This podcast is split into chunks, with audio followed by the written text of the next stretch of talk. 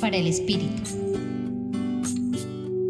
El Evangelio de San Juan, comienzo del capítulo 5, nos dice en este día que Jesús, caminando por los alrededores de la piscina de Bethesda, cuyo nombre significa casa de misericordia, vio a un hombre que llevaba 38 años de estar enfermo.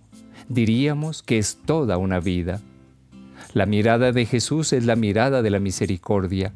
Él es fuente de vida y de esperanza y nos invita a mirar al que está postrado, paralítico, paralizado en medio de la gente, en medio de la multitud. Unas de las situaciones que actualmente afrontamos son las posibles parálisis que puede generar la pandemia a través de los miedos e inseguridades que quizás imperceptiblemente hemos estado alimentando. Es como si nuestra mirada se haya reducido. Vamos perdiendo de vista el camino que queremos recorrer, los logros que esperamos alcanzar, incluso a ese Dios que siempre ha estado a nuestro lado y a ese hermano postrado que también va quedando marginado.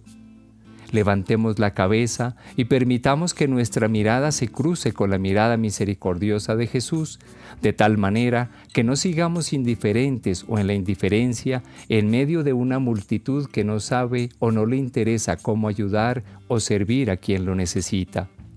Él se acerca, se abaja, se arrodilla, te acoge, te abraza, te levanta, libera tus parálisis, tus esclavitudes, tus postraciones, tus dependencias, tu ensimismamiento.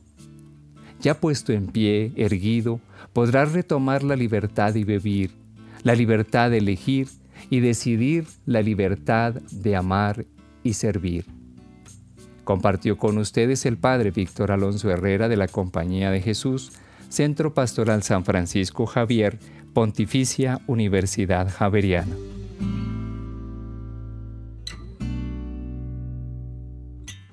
Escucha los bálsamos cada día entrando a la página web del Centro Pastoral y a javerianestereo.com.